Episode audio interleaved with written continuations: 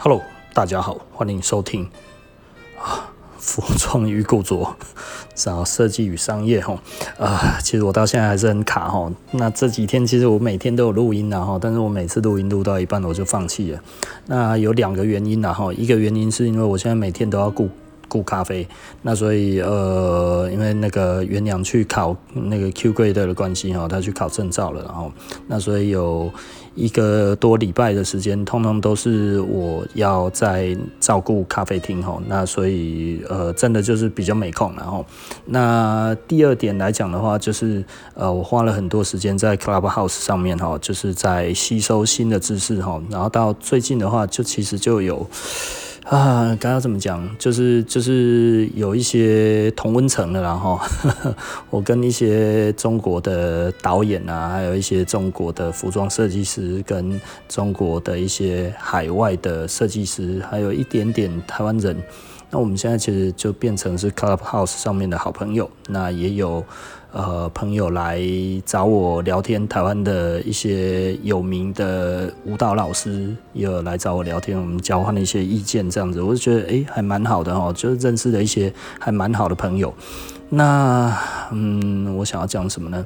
其实最主要哈，我觉得我今天想要讲的东西跟我前面讲的那一些都没有关系，但是最主要的是什么呢？就题目里面讲的哈，Uniqlo 现在已经是世界首富这件事情。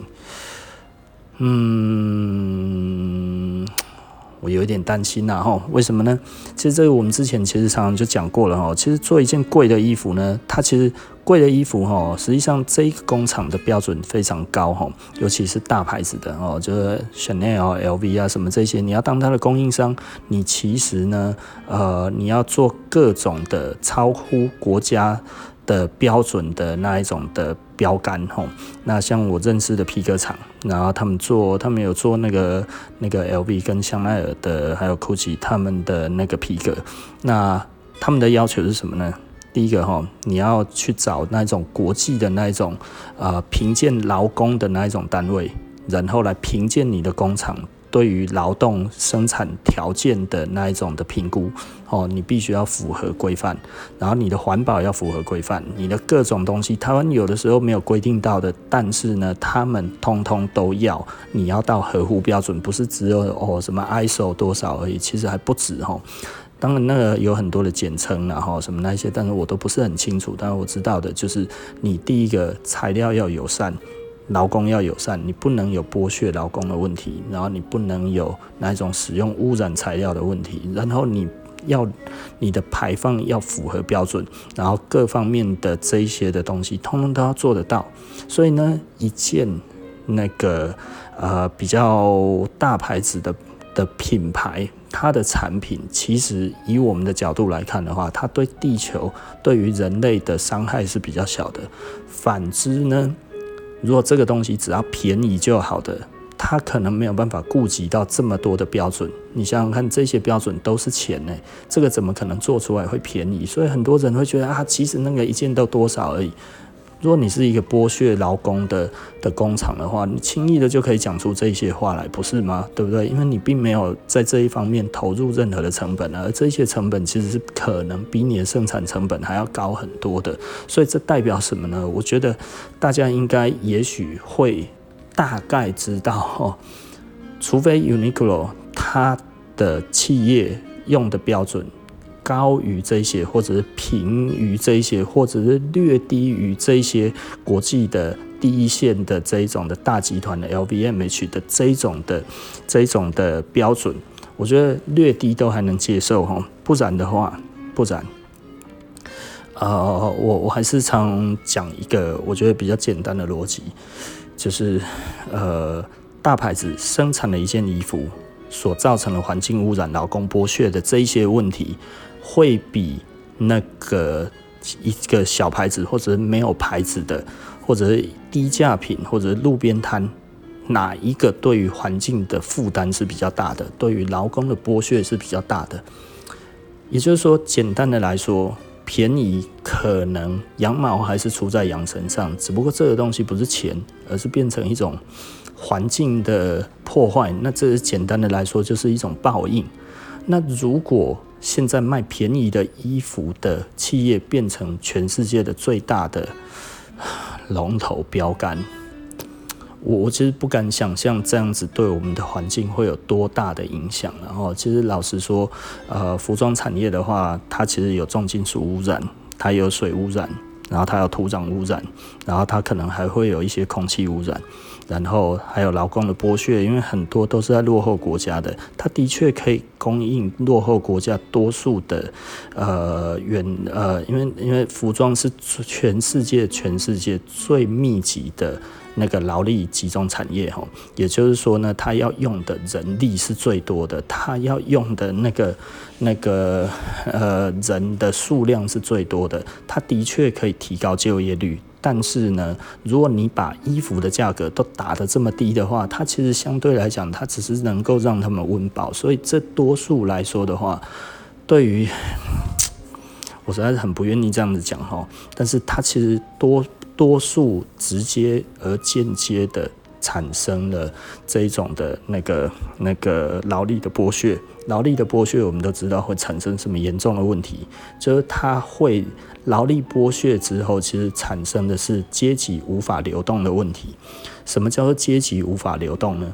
哦，这个我们之前都有看过，那个人家有电视节目在讲哦。哦，你把一个富翁，对不对？他认为他到哪里都可以成功，那。呃，就给他安排一个工作，就是那种每天都要工作很久，只能赚到一点钱，只能够他温饱，然后还有住房子的钱。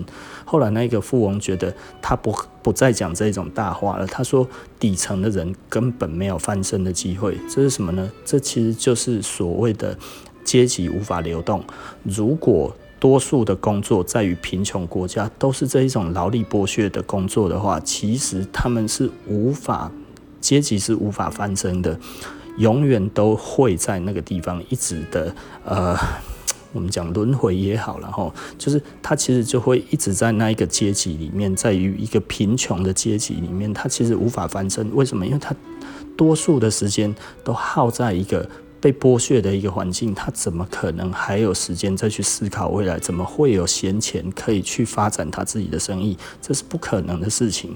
所以呢，我们再回头来看的话，服装是目前现在来讲，尤其我们在讲的是便宜的衣服这件事情，这个其实真的是非常非常可怕的。然后。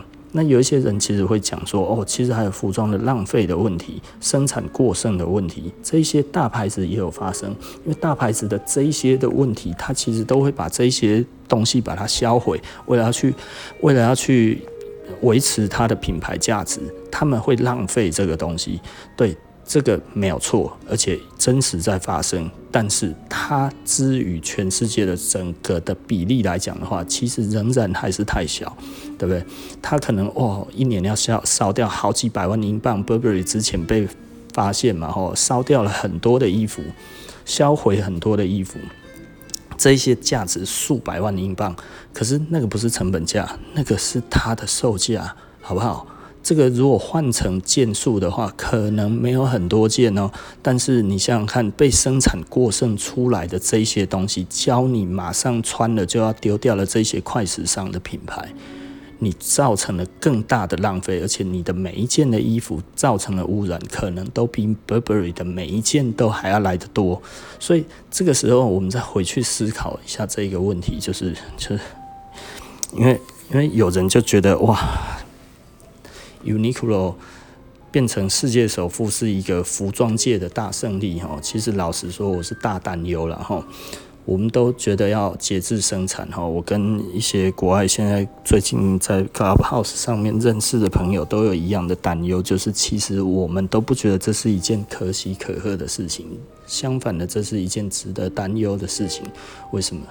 因为真的，如果我们不生，我们不节制生产，其实。地球真的会走向灭亡，无不不只是贫穷人口无法无法流动阶级以外呢，还有更严重的就是环境的污染，这些东西很多都会造成很难弥补的伤害哈。比方说镉污染，镉镉是一个常用的那个在在红色的定色剂上，这个东西其实就是重金属。彰化那一边曾经有镉污染，那你如果去呃哪边县东或者是什么那一边，那附近都有很多的田，和美县东那附近，它其实有很多的田，上面就直接插了一个镉污染，你知道那已经几年了吗？那已经四十年了，三四十年了，三四十年还那个牌子还插在那一边，它已经休耕了这么久了，它无法耕作，这些东西是没有办法去那个，它它其实是排不掉的，所以这个的问题其实非常非常的严重，它慢慢的让它新陈代谢掉，可能就让它沉下去吧，我也不知道有什么样子的方法可以让这个东西提早实现哦。然后就像我的那个呃，我们以前的鞋厂前面有一条河，他说这条河以前很清澈，但是那个时候有电镀厂，那电镀厂其实老实说了，很多的五金配件都会用电镀哈。那这个东西如果它直接半夜偷偷排放出去，它没有经过废水处理，它偷偷排掉的话，里面的鱼虾贝类全部死光光。然后死光光，如果还有一些比较耐得住的，它身上会有所谓的生物生物累积哦，那生物放大，那所以呢，基本上因为重金属都是脂溶性的，所以呢，除非那一只虾子跟那一只鱼懂得减肥，它要让它的体脂肪归零，不然的话，它如果想办法要让自己变胖这件事情，并且成立的话，呃。它就会产生重金属的生物、生物、生物浓缩，哈，生物累积、生物浓缩都是一样的意思。那这个东西我们再吃进去，我们一样吸收起来，我们一次就吸收到了数千只虾子、数百只鱼的这一个、这一个生物累积起来在这边。那这些，请问已经多久了？他们说电镀厂已经移走三十年了。可是那一条河以前最多的就是黄金蚬，黄金蚬是什么的？喇喇哦，做蚬精的那个黄金蚬。而以前哈，全台湾都有人去那一边掏他们那一边的黄金蚬，因为那一边的品种给人家感觉是最好的。